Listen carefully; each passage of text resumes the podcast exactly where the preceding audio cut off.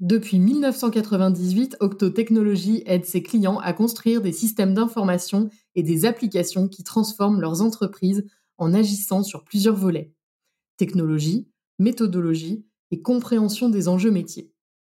Et depuis 2019, ils ont également décidé de mener des actions concrètes pour faire leur part dans les enjeux environnementaux et sociétaux. Vous allez l'entendre, la gouvernance et le management ou encore la gestion de projet ne sont vraiment pas comme ailleurs. Une auto-organisation organisée, des tribus, des villages et 800 octos. C'est rock, c'est fun, c'est franglais, c'est moderne et franchement, ça remue les méninges. Allez, let's go! Bonjour et bienvenue sur Human First, le podcast business qui parle plus d'humains que de chiffres. À chaque épisode, je vous emmène à la rencontre de professionnels qui ont osé voir le monde du travail différemment. Comment? En plaçant l'humain au cœur de ses priorités et de sa stratégie. Je suis Cécile Chaperon, entrepreneuse, RH, coach et militante pour un monde du travail plus épanouissant et plus responsabilisant. Et maintenant, place à notre invité du jour. Bonjour Charlotte, bonjour Alban. Bonjour. Bonjour. Je suis ravie de vous accueillir tous les deux. C'est la première fois sur le podcast qu'on interroge euh, deux personnes, donc on est à trois. Et euh, entrons tout de suite dans le vif du sujet. Chez Octo Technologies, quel est votre modèle de gouvernance? Alors chez Octo, on a une organisation en petites équipes qu'on appelle des tribus. Alors que ce soit des tribus d'expertise pour les consultants, donc euh, des équipes qui développent et portent une expertise directement euh, vis-à-vis de nos clients ou pour nos fonctions euh, internes, corporate, donc la communication, les RH, la finance, etc. Donc toutes les équipes sont organisées en tribus et les tribus sont regroupées après au sein d'entités un peu plus larges qu'on appelle des quartiers. Et donc on a pris la métaphore un peu du, du, village comme ça. Donc on a la mairie pour les fonctions corporate et puis on a différents ateliers pour les tribus d'expertise. Comment ça se fait que vous avez appelé ça comme ça? C'est quoi l'histoire en fait de ce modèle? Alors, pour la partie euh, tribu, euh, donc c'est inspiré du modèle euh, tribal leadership. Donc ça, ça a bientôt une, dizaine d'années. donc où on a décidé de laisser les consultants, les équipes s'organiser donc en tribus qui choisissent le sujet qu'elles ont envie de porter, qui choisissent aussi leur leader. Donc les leaders de tribus sont élus par les membres qui, composent les, les, tribus. Et puis euh, la, pour tout ce qui est métaphore du village, euh, ça c'est un peu plus récent et en lien avec euh, une réorganisation qu'on a adoptée qui s'appelle Regen et qui a vocation à supporter notre nouvelle raison d'être autour du numérique responsable. Charlotte, est-ce que tu pourrais nous dire ce que ça veut dire bah, de laisser s'organiser chaque équipe? Parce que bon, c'est facile à dire, mais pas toujours si simple que ça dans la mise en œuvre. Ça veut dire quoi alors laisser s'organiser? En fait, historiquement, comme Alban le disait, euh, on était organisé selon ce qu'on appelait des lobes, des lines of business. Et donc, on avait une approche beaucoup plus orientée euh, secteur d'activité vis-à-vis de nos clients. Et en 2014, quand on a euh, eu cette révélation autour du tribal leadership et qu'on a adopté ce mode d'organisation des tribus, l'idée c'était de mettre l'accent sur le partage entre pairs notamment, et donc de considérer que euh, des profils identiques qui allaient avoir des centres d'intérêt euh, en commun, peu importe le secteur d'activité pour lequel ils allaient travailler, en fait l'idée c'était d'aller se regrouper au même endroit, euh, je mets des gros guillemets, de pouvoir échanger entre pairs, notamment effectuer une activité de R&D qui est assez chère chez Octo, précieuse. Ça s'est fait de façon très organique et j'aime beaucoup ce terme chez Octo, je le dis toujours. Par exemple, des profils qui ont pour appétence principale les sujets autour de la mobilité, se sont dit très naturellement, il y a un business autour de la, de la mobilité. On a des clients qui viennent nous voir pour des refontes de d'app mobile, euh, ce genre de projet. Et eh ben on va on va fédérer une communauté qui existait déjà, qui était souvent historiquement il y avait aussi des communautés de pratique, mais du coup les octos se retrouvaient principalement en fin de journée ou sur des heures de, de déjeuner pour échanger autour de leurs sujets communs. Et là en fait la tribu est venue prendre la place, enfin cette place centrale en se disant on peut très bien faire une tribu autour de, la mobilité parce que c'est euh, un peu l'équivalent d'une offre, on va dire, auprès de nos clients. Et donc auto-organisé, c'est euh, des gens déjà identifiés qui se disent bah, on a envie de bosser sur tel sujet en commun, on se regroupe, alors euh, la direction avait posé un cadre quand même avec euh, un mode opératoire, enfin comment on allait constituer une euh, tribu, quels étaient les critères de succès, quelle gouvernance justement il devait y avoir au sein de cette tribu avec un lead de tribu évidemment, quel reporting au niveau de la, de la du reste de la direction et ainsi de suite. Donc ça ça ça, ça s'est fait en suivant assez naturellement. Est-ce que ça veut dire que du coup selon les projets naissants, des nouvelles tribus se créent à chaque fois? Exactement. En fait l'idée c'est que c'est plutôt une enfin c'est plutôt quelque chose qu'on peut célébrer une tribu qui s'éteint, de la même façon qu'une tribu qui va naître. Si une tribu s'éteint, ça veut dire qu'on a laissé la possibilité au sujet d'exister, on teste, on voit qu'au bout d'un certain temps, un an, deux ans, ça fonctionne pas, il n'y a pas d'appétence business ou il n'y a pas d'appétence en interne. En termes de recrutement, euh, il n'y a pas non plus particulièrement de succès. Donc on, va faire, euh, on va tirer des apprentissages sur ce qu'on appelle un bac rouge, une rétrospective, essayer de savoir pourquoi cette tribu, euh, on a décidé de la, de la killer, comme on dit, et c'est en général euh, bourré d'apprentissage pour le reste de la communauté. Donc c'est, je dis célébrer. Alors pour les gens qui sont concernés sur le moment, peut-être pas forcément, mais c'est c'est quelque chose de, c'est une organisation qui est très vivante. Quoi. C'est marrant, ça fait penser euh, célébrer euh, la mort d'une tribu, ça fait presque penser un peu à des, des tribus lointaines où on, on, ne vit pas la mort de la même façon. Exactement, bah, c'est tout le côté aussi tribal leadership quoi. Et pour compléter peut-être sur cette auto-organisation des tribus, justement, il y a aussi la définition de ces rituels. Une tribu, elle définit ses propres rituels et ça peut varier d'une tribu à l'autre en fonction bah, de ses besoins, de sa composition, etc. Donc, euh, donc voilà, chaque tribu va, va définir euh, quand, comment elle se rencontre, pourquoi faire, etc. Alors même si on va souvent retrouver des, des, des invariants hein, dans la, enfin, ou des, choses que beaucoup de tribus, des pratiques que beaucoup de, de tribus vont adopter, des, pratiques ou des rituels. Mais euh, ça fait partie de la liberté qui est donnée aux tribus, définir comment elles s'organisent modulo, quelques interfaces euh, qui sont attendues euh, avec le reste de l'organisation. Et je rajouterais aussi l'identité visuelle. Les tribus ont assez rapidement euh, demandé à l'équipe créa en interne d'avoir leur propre blason, on va dire, enfin le, des éléments, un élément visuel différenciant. Donc c'est très très tribal quand même comme organisation. Ouais, en même temps, je trouve ça, enfin moi de l'extérieur, ça me fait penser un peu à un jeu aussi. Tu vois, on crée son blason, on crée une équipe, on élu notre chef. Est-ce qu'il y a de ça? Sur le côté tribu, en fait, chez Octo, on a toujours été une, une, boîte qui est très teintée de gamification, enfin assez fan de tout ce qui va être gamification. Pas pour rendre les choses sérieuses moins sérieuses, mais plutôt pour euh, prendre le positif de ces éléments de jeu. Et par exemple, notre, euh, nos frameworks carrière, ils ont été designés selon un, une identité euh, steampunk. C'est un, un, élément graphique, enfin des éléments graphiques qu'on avait choisi à l'époque. Et l'idée, c'était de se dire que le consultant, la consultante, enfin l'octo, au fur et à mesure de son ascension, de son parcours, aller se doter de certains euh, accessoires ou apparats pour euh, et vraiment dans cette euh, ce fil conducteur du steampunk. Et donc c'est pareil, c'est quelque chose qu'on a gamifié, qui garde le sujet tout aussi sérieux. Mais c'est vrai qu'il y a pas mal d'éléments dans la culture octo comme ça qui, qui font assez ludique en gros. Et, et, très concrètement, ça se passe comment pour élire un leader? Est-ce qu'il y a, par exemple, un consultant ou quelqu'un qui vient aider la tribu à s'auto-organiser? Ou non, c'est vraiment auto-organisé? Alors ça dépend si c'est avant ou après la sociocratie. Mais je laisse euh, Alban répondre. bah, il y a eu différents modes, c'est-à-dire qu'il y a des créations de tribus qui ont été proposées avec des, des personnes qui arrivaient quelque part avec un leader, je dirais presque euh, naturel, parce que c'était la personne qui avait porté dès le début la proposition de la création de tribus, etc. Donc euh, ça, ça s'est fait un peu de, dès le début de façon assez naturelle. Il y a des, des, cas de figure un peu particuliers comme des, des, tribus qui ont perdu leur leader parce que le, le, le leader est parti, a quitté l'entreprise et qui ont euh, du coup bah, choisi parmi les autres membres, donc vraiment élus, euh, qui allait prendre la suite, ou même recruter euh, parfois à l'extérieur leur nouveau leader. Ça s'est produit aussi. Et effectivement, puisque Charlotte parlait de sociocratie, on a expérimenté et adopté un certain nombre d'éléments euh, issus de la sociocratie euh, ces dernières années. Et euh, donc en sociocratie, une des, une des pratiques, c'est l'élection sans candidat, donc avec un protocole qui permet de procéder à une élection sans nécessairement qu'il y ait de candidats proclamés ou autoproclamés en, en amont, et qui permet de, de faire émerger parfois des leaders qui sont reconnus par le collectif sans pour autant avoir candidaté au départ. Et donc ça, ça fait partie des, des pratiques qui sont pas mal répandues dans l'organisation. Alors parfois euh, facilité par un facilitateur externe, effectivement pour conduire le processus et permettre à tous les membres de la tribu euh, bah, vraiment de participer au processus sans être, sans avoir euh, en plus cette casquette de facilitateur. Ça peut être une bonne pratique recommandée de faire comme ça. Et donc, donc ça, on n'hésite pas en interne à faire appel à des facilitateurs d'une autre équipe pour conduire ce type de processus. Et donc, c'est à partir de 2014 que vous avez commencé un nouveau modèle de management. Et la sociocratie, c'est depuis combien de temps? C'est sur les 3-4 dernières années, là, je dirais.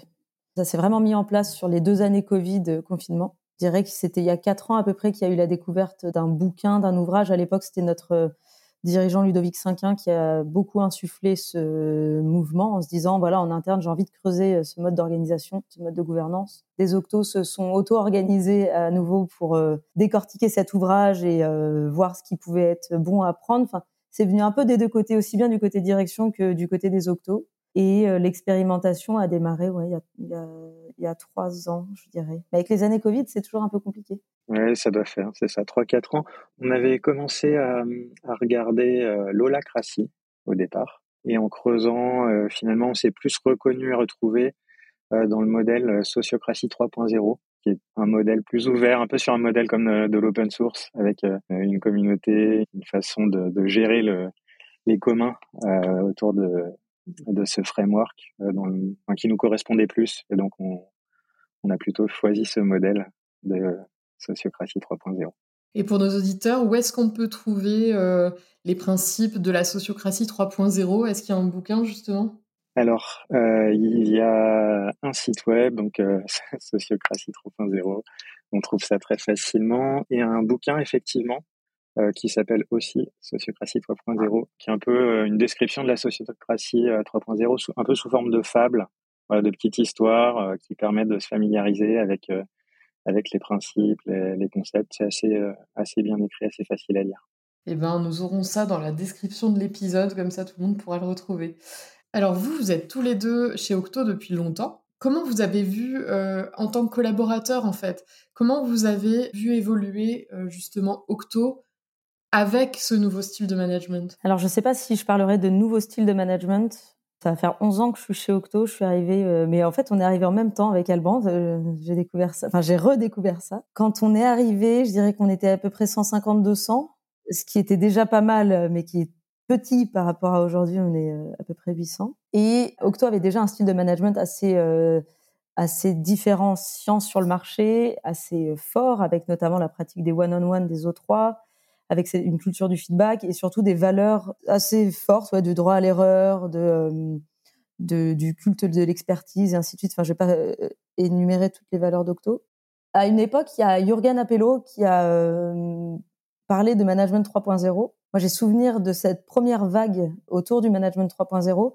C'est à peu près au même moment qu'on entendait parler de plus en plus d'entreprises libérées aussi, avec euh, notamment Isaac Getz. Donc il y a eu cette mouvance, je dirais que c'était entre 2012 et 2016. Entre-temps, 2014, découverte d'un bouquin, Tribal Leadership. On, est très bouquin chez Octo quand même, euh, vous le verrez. Donc Tribal Leadership, nouvelle orga. Et là, Sociocratie, bouquin, euh, on teste des choses comme une boîte à outils et on décortique un peu tout ce qu'on apprend pour voir ce qu'on en retient qui sera le plus pertinent pour notre organisation. Donc c'est vrai que j'ai du mal à dire nouveau management parce que pour moi c'est des briques, c'est des choses qu'on rajoute. J'ai pas vu qu'on enlevait des choses dans la culture, dans le style de management Octo euh, aujourd'hui, mais on en fait surtout quelque chose de de très hybride et très complet au fur et à mesure de l'évolution d'Octo entre euh, l'âge enfant, l'âge adolescent, l'âge adulte et ainsi de suite. Il n'y a pas eu de momentum, quoi. C'est ça que tu veux dire. Il n'y a, pas eu un moment donné, on a décrété de changer le style de management. Bah, je pense que sociocratie, c'est quand même un momentum sur les dernières années. Mais c'est pas on change tout et on pose un quelque chose de nouveau, sachant qu'en plus la sociocratie et le management, enfin, on peut les voir quand même comme deux sujets proches. Ce que je dirais moi sur ce sujet, c'est que hum, souvent les changements s'opèrent par d'abord expérimentation locale, qui, si elles fonctionnent, vont être généralisées. Si je reprends euh, bah, l'exemple de la mise en place donc de, des one-on-one, des, euh, ces, temps de 30 minutes entre euh, manager et, et manager chaque semaine, toutes les, les, les entreprises de, de, de, conseil ou de services numériques n'adoptent pas forcément, hein, mais donc chez Octo, il y, a, y, a, eu, il y a eu ce choix qui est vraiment parti d'une expérimentation d'un manager qui a dit bah tiens j'ai vu ça dans, dans le podcast euh, Manager Tools. Ça me paraît intéressant. Je, je vais le tester. Euh, je le teste, etc. Ça fonctionne. Donc euh, j'en parle autour de moi, tac, tac, tac. Et puis ça fait tache d'huile, ça fait boule, boule de neige. Il y a d'autres qui se mettent à adopter. Et puis, jusqu'à un moment, on dit, bah, OK, ça, c'est suffisamment répandu, ça a suffisamment fait ses preuves pour que ça devienne le nouveau standard. standard au sens, la, meilleure façon de faire qu'on a trouvé jusqu'à présent. Et donc, c'est ce qui s'est produit avec, le, avec les O3. moi, il y a quand même un autre, en plus de la sociocratie, il y a un autre élément que je trouve assez déterminant, enfin un changement assez majeur qu'on a opéré il y a quelques années aussi, euh, c'est le principe du choose your manager. Le fait de, de dire que dans l'organisation, bah, c'est pas, on n'affecte pas un manager à quelqu'un. Chaque octo euh, va choisir euh, par qui il a envie d'être managé, parce qu'il considère que c'est la bonne personne pour se développer, pour monter en compétence sur les sujets sur lesquels il ou elle a envie de monter en compétence, etc. Et donc ça, euh, c'est quand même un, un, changement assez important et qui a vraiment changé euh, la vision et la pratique du management au quotidien. Et vous l'avez un petit peu dit, mais est-ce qu'on peut l'expliciter un peu plus? C'est justement cette différence entre manager et leader de tribu. Donc pour vous, c'est pas la même chose. Donc il n'y a pas d'élection de manager. Non, il n'y a pas d'élection de manager. En fait, le leader de tribu ou la, la lead de tribu, c'est la personne qui va porter la tribu, qui en a la responsabilité. Et encore, c'est pas vraiment exact parce qu'on est dans une culture où on se sent quand même tous et toutes responsables des sujets qu'on tient. Il n'y a pas que le lead, il n'y a pas que au lead que la responsabilité incombe. Il va faciliter le projet, quoi, le leader de tribu. Il va faciliter, et je pense qu'il y a surtout une question, on parlait de leadership, je pense qu'il y a aussi une question de posture de vision, de direction à donner euh, et d'incarner la culture octo, d'incarner la direction octo. C'est un peu comme, je verrais ça comme un, référent. Euh, c'est un peu pour moi le, phare qu'on regarde pour savoir dans quelle direction on va. Et c'est hyper pratique dans des organisations aussi où on devient de plus en plus nombreux.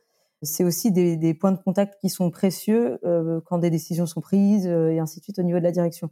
Un manager, ça va être vraiment c'est pas forcément, on est dans un Octo, on est un cabinet, une ESN, un cabinet de conseil, donc on peut être en mission chez des clients et pas forcément avec son manager. Donc ça veut dire que les one-on-one qu'on va faire, les autres trois qu'on va faire avec son manager, ça va être l'occasion aussi pour le manager de savoir comment la mission se passe, dans quel contexte l'Octo évolue, s'il y a des demandes d'aide.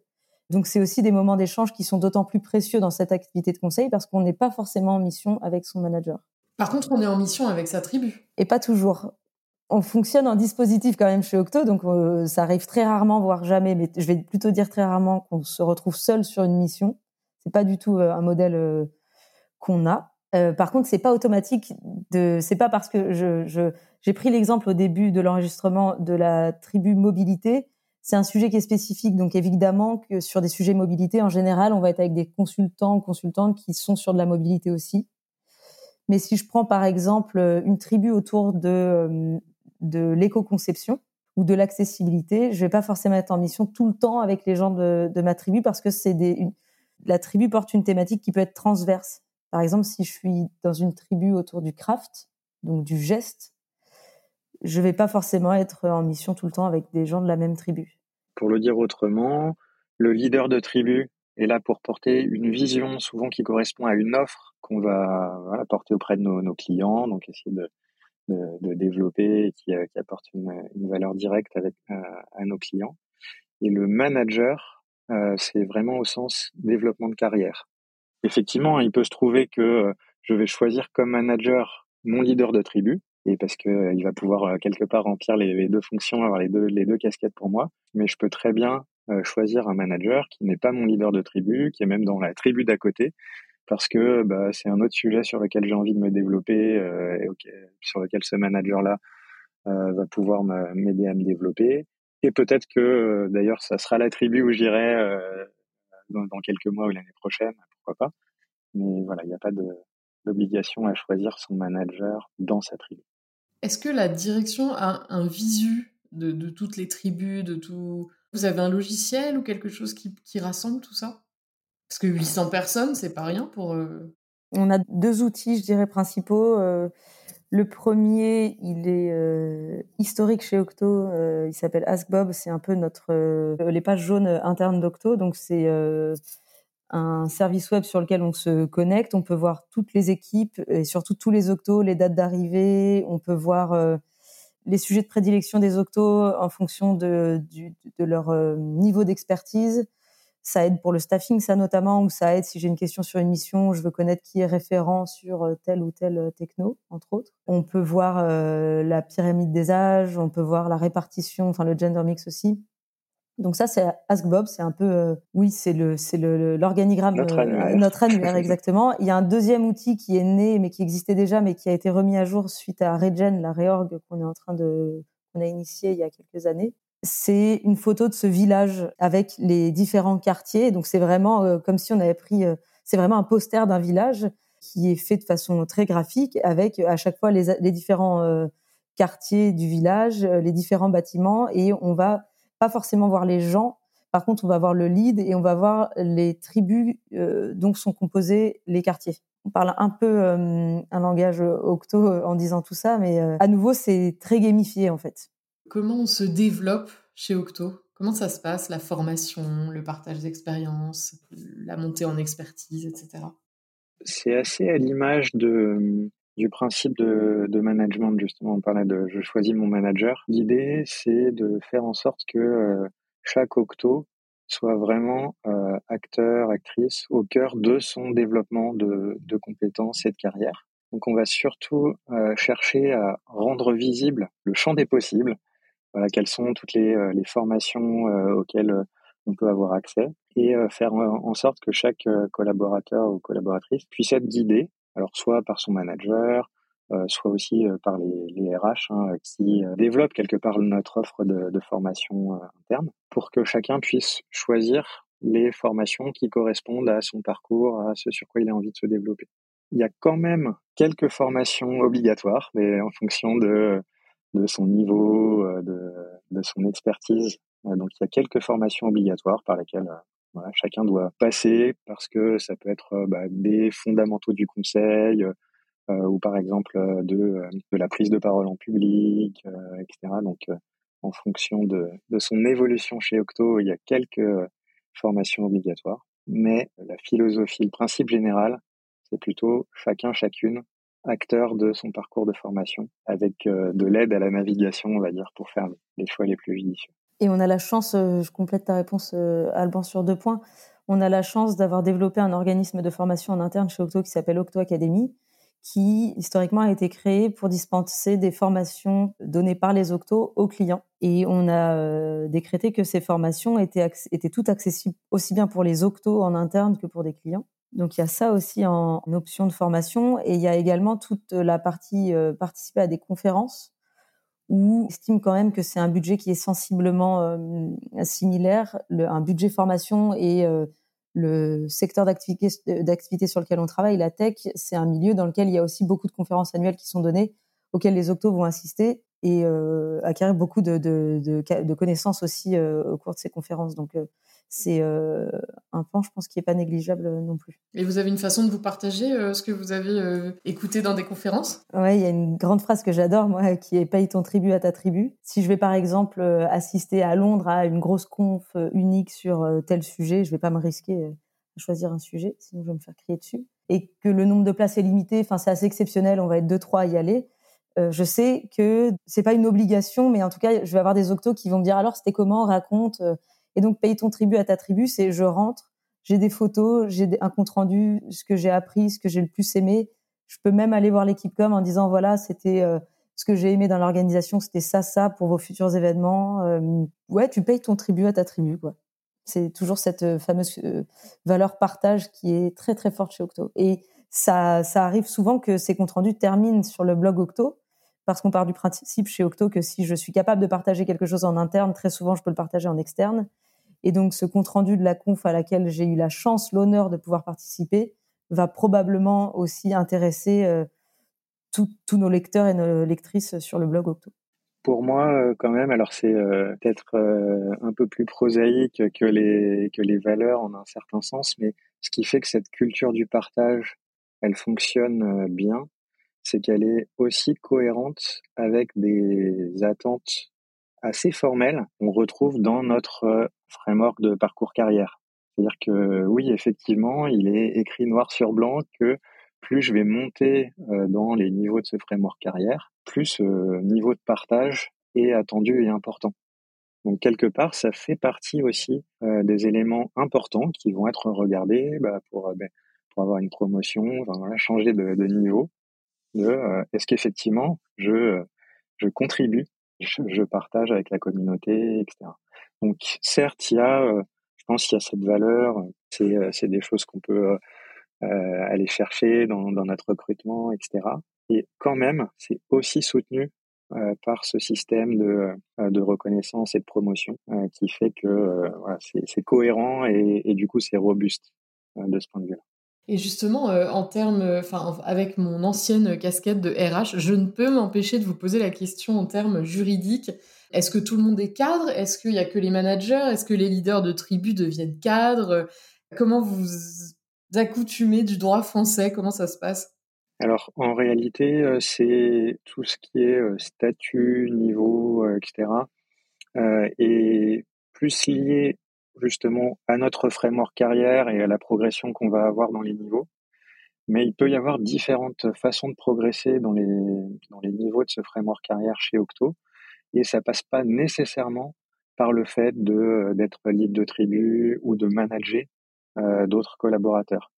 Euh, on essaie au contraire que le fait de, euh, de manager d'autres personnes ou de guider une tribu, ça soit vraiment un choix parce que on a envie de le faire, on, aime ça, on a envie de se développer sur le sujet et on veut éviter à tout prix que ce soit un passage obligé pour pouvoir avoir sa promotion, etc. Donc on veut pouvoir promouvoir des gens jusque dans les plus hauts niveaux de notre framework euh, parce que ce sont des super experts euh, euh, de, de, leur domaine, de leur sujet. Et voilà, s'ils n'ont pas envie ou de manager qu'ils n'ont pas cette fibre-là, que ça soit possible. Et du coup, les, les, les statuts, les niveaux, etc., c'est plus lié, plus lié au framework carrière plutôt qu'au fait de prendre un rôle de manager ou de, leader. Il y a ça, et je dirais que quand même, pour répondre à ta question, dans l'ensemble, la grande majorité des octos à le statut cadre. On s'appuie sur la convention Syntec. Pour les profils qui sont non cadres, je vais pas trop m'avancer. Je dirais que pour ceux qui, ceux et celles qui sont pas cadres, c'est euh, pareil, c'est une histoire de convention, de, de grille. Je suis pas sûre que ce soit un, un big deal euh, entre, euh, comme on dit chez Octo.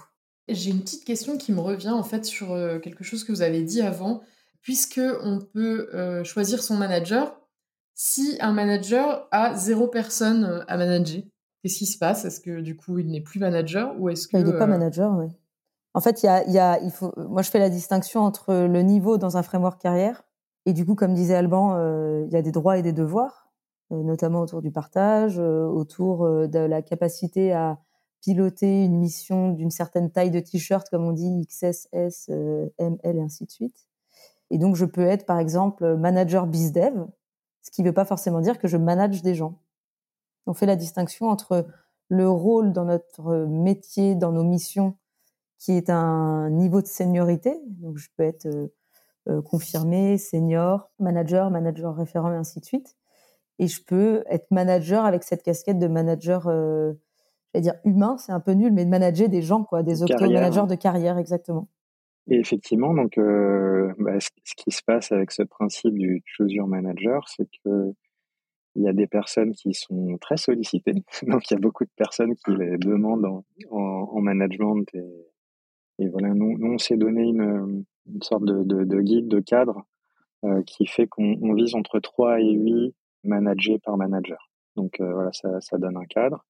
Et euh, bah, pour des personnes qui, euh, effectivement, bah, ont eu un moment et euh, n'ont plus de manager parce que soit on démissionnait, soit on changeait de manager, etc.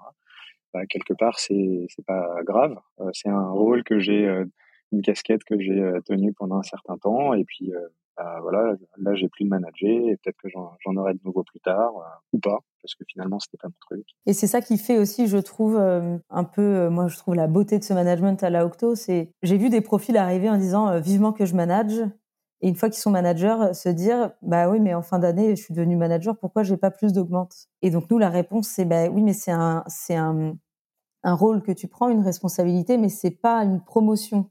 Tu changes pas de statut, tu changes pas d'étiquette. Tu as la chance que des octos, euh, enfin d'inspirer au point que les gens ont envie que tu les manages. Tu as le droit de dire non aussi. C'est ça qui est important. c'est pas un automatisme, c'est pas rattaché à une augmentation directe, quoi. Il y a un changement de statut.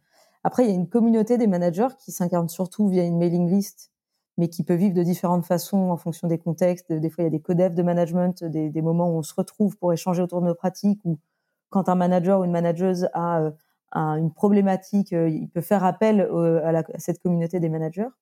Et donc, comme disait Alban, si à une époque j'ai managé 10 personnes et de fil en aiguille je manage plus personne, je suis quand même, je suis toujours dans cette communauté des managers. Et, puis c'est quelque chose à nouveau de assez organique et mouvant. Quoi. Ça va et ça vient. Et puis on s'est aussi pris les, un peu les pieds dans le tapis parfois sur certains sujets, comme au moment du recrutement par exemple, parce qu'on on avait expérimenté de, de demander aux nouvelles recrues de choisir leur manager entre deux ou trois personnes par exemple qu'on pouvait leur proposer. Et en réalité, pour des nouveaux, c'est hyper difficile de faire ce choix-là euh, rapidement sur la base d'un petit échange, de, de faire un choix de dire du coup euh, aux autres euh, que, je les ai pas choisis, etc. Donc ça, c'est un truc qu'on a essayé, qu'on fait plus trop en général. On, voilà, on, propose un manager euh, à l'arrivée et après, effectivement, j'ai toute liberté de changer plus tard. Mais voilà, ça, en général, on a, arrêté de laisser le choix dès l'arrivée parce que en réalité, c'est un choix hyper difficile. Je trouve que vous avez résolu, en fait, euh, on, voit, on voit beaucoup ça sur LinkedIn ou même ailleurs, que le management n'est pas un, niveau, mais bien une compétence qu'on acquiert, etc., voire une aptitude aussi. Et donc, je trouve que ça, ça résout ce problème, je trouve. Vous avez parlé un petit peu du nouveau modèle Regen, qui j'imagine vient du mot régénératif. Il y a aussi votre certification Bicorp. Qu'est-ce que tout cela amène euh, de nouveau dans l'entreprise, justement, plutôt en interne, pour vos collaborateurs? Alors, je prendrais plutôt la question à l'inverse. C'est euh, la certification Bicorp, elle arrive comme beaucoup de certifications, comme un marqueur d'un travail qui a été accompli jusqu'ici. C'était la même chose pour Great Place to Work. On, on, mène pas tout un travail dont la finalité va être d'être Great Place to Work. Cette mouvance autour de la raison d'être, la certification Bicorp, ça a démarré vers 2016. Euh, je vais pas refaire tout l'historique, mais il y a des éléments marquants comme euh, le bilan carbone, la certification B Corp, la loi Pacte euh, qui a été promue et la capacité euh, qu'ont les organisations de se doter de cette fameuse raison d'être. Nous, chez Octo, depuis 2012, on, a, on est doté d'un why, amplement inspiré, euh, si ce n'est 100%, par Simon Sinek avec son ouvrage Encore un livre, Start with Why. Et donc ce why a très bien fait son temps. On a commencé à apporter des modifications. Enfin, voilà, on, s'est lancé dans la certification B Corp en se disant on a plein de choses à raconter et en plus ça fait un énorme challenge euh, pour nous. Ça, ce serait un, un, formidable marqueur de tous les engagements qu'on a pris, de tout le travail qui est accompli et de la direction dans laquelle on veut aller.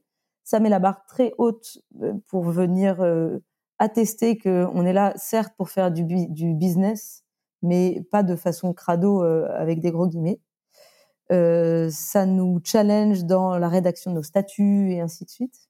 Et on, on voyait là euh, euh, très fortement le parallèle, comme je disais, avec le, la loi Pacte et la possibilité de devenir entreprise à mission, avoir une raison d'être, ainsi de suite. En fait, c'est pas c'est pas ces éléments qui sont venus changer des choses en interne, c'est plutôt les inspirations personnelles des uns et des autres, des octos qui se fédèrent, qui créent une communauté d'échange autour des thématiques environnementales, sociales, toute cette émergence qui nous amène ici. Et donc, sur ce chemin, on a rencontré des choses comme euh, Bicorp, comme euh, une raison d'être. Euh, ça nous a mené de fil en aiguille à l'entreprise régénératrice. On a étudié le modèle, euh, notamment on a, on a suivi toute une journée, enfin une grande partie de la direction a suivi toute une journée avec Christophe Sempels, qui est euh, quand même l'acteur français principal sur ce sujet. Et donc, on s'est posé la question de notre rapport au vivant euh, en tant qu'octo, en tant qu'entreprise octo. Euh, quelle est notre raison d'être justement auprès de nos clients euh, dans la société? Est-ce qu'on est sur un chemin d'entreprise régénératrice? Donc, c'est des réflexions qui nous ont beaucoup nourris sur les derniers mois. L'organisation Regen, elle arrive à un moment où on se dit, il y a une émergence en interne, on est de plus en plus à vouloir aller sur le sujet du numérique responsable et encore plus loin vers l'accompagnement des entreprises dans une transfo, l'adapt, enfin, tout le sujet de l'adaptabilité qu'on va devoir adresser sur les, les prochaines années. Et donc, c'est plus du tout la thématique de la transfo digitale au final. Et donc, je dirais que oui, Regen, ça arrive, euh, c'est complètement inspiré de cette mouvance des entreprises régénératrices. Et en même temps, c'est un peu dangereux parce que on a bien vu que ce, sujet, cette thématique avait été un peu décortiquée dans tous les sens. Il y a plein d'entreprises qui se sont dit ça y est, je suis régénératrice. Il y a un très bon exemple d'ailleurs, moi que j'aime bien, mais c'est l'entreprise Mustela par exemple qui a décidé de se séparer d'une énorme partie de son chiffre d'affaires en arrêtant tout ce qui était euh, lingette à usage unique, euh, entre autres. C'est pas ça qui fait, selon moi, que du jour au lendemain, on est une entreprise régénératrice. Donc, on s'est, à nouveau, comme la sociocratie, on s'est inspiré de, ce sujet-là, on l'a complètement décortiqué et on s'est dit, voilà, il y a ça qui va nous intéresser mais euh, on se décrète absolument pas comme une, entreprise régénératrice. On se dit, on se met en ordre de marche pour contribuer à ces modèles-là. C'est surtout cette notion de contribution A qui est importante pour nous chez Octo. Oui, en sachant qu'il y a deux volets principaux sur lesquels on peut agir. Enfin, le premier, c'est vraiment nos activités internes, euh, c'est-à-dire bah, qui passent par des choses très pratiques, hein, de, bah, de consommation énergétique de nos bâtiments, de renouvellement euh, euh, moins fréquents de nos, matériels informatiques, par exemple. Des, choses très concrètes pour nos usages. Mais le gros de l'impact hein, pour des, des sociétés de, de conseil ou de services comme nous, euh, c'est de faire évoluer finalement le type de mission qu'on fait pour nos clients et que de plus en plus de nos missions correspondent à, générer une activité positive euh, de ce point de vue-là. Et donc ça, c'est le, c'est notre plus gros challenge sans doute, un niveau de difficulté euh, plus élevé que ce qu'on peut faire entre guillemets facilement parce que c'est pas forcément facile, hein, mais de, de, de, travailler sur nos, euh, notre impact euh, en interne. Euh, mais le, le, plus gros de l'impact positif qu'on peut avoir, c'est dans nos missions et avec nos clients. Alban, qui aimerais-tu entendre à ce micro? J'ai une idée qui me, qui me vient là. J'ai un des derniers bouquins que j'ai lu justement sur le management, euh, qui s'appelle Tous Managers de Julien Dreher ou de Dreher, je sais pas, sais pas comment on dit. Et je trouvais assez intéressant sur euh, toute cette euh, cette idée de comment on peut distribuer de, manière intelligente le management dans l'organisation. Et voilà, je serais curieux de, de l'entendre. Merci beaucoup. Et toi, Charlotte? J'aimerais beaucoup entendre Thomas Brezard. Je ne sais pas si tu le connais. Je l'ai déjà interrogé. Tu vas pouvoir aller l'écouter de ce pas. Et ben en tout cas, je vous, je vous remercie beaucoup. C'est une belle expérience de vous avoir euh, interrogé à deux. Je trouve ça très chouette. Et puis, bah, longue vie à Octotechnologie parce que 800 collaborateurs qui fonctionnent comme ça, franchement, je trouve que c'est euh, remarquable. Et, euh, et, je suis sûre que vous allez encore inspirer euh, beaucoup les entreprises sur ces sujets-là. Merci. Merci à toi, Cécile. Merci, Cécile. J'espère que vous avez aimé cet épisode autant que moi. Si vous connaissez quelqu'un qui aurait beaucoup de choses à dire sur le sujet, je serais très intéressée de le savoir. Alors partagez-nous son nom en commentaire. Pour nous soutenir, n'hésitez pas à partager cet épisode et à vous abonner à notre chaîne pour ne pas manquer les prochains. Et si l'envie de nous mettre plein d'étoiles et un commentaire vous prenez, n'hésitez surtout pas. À bientôt!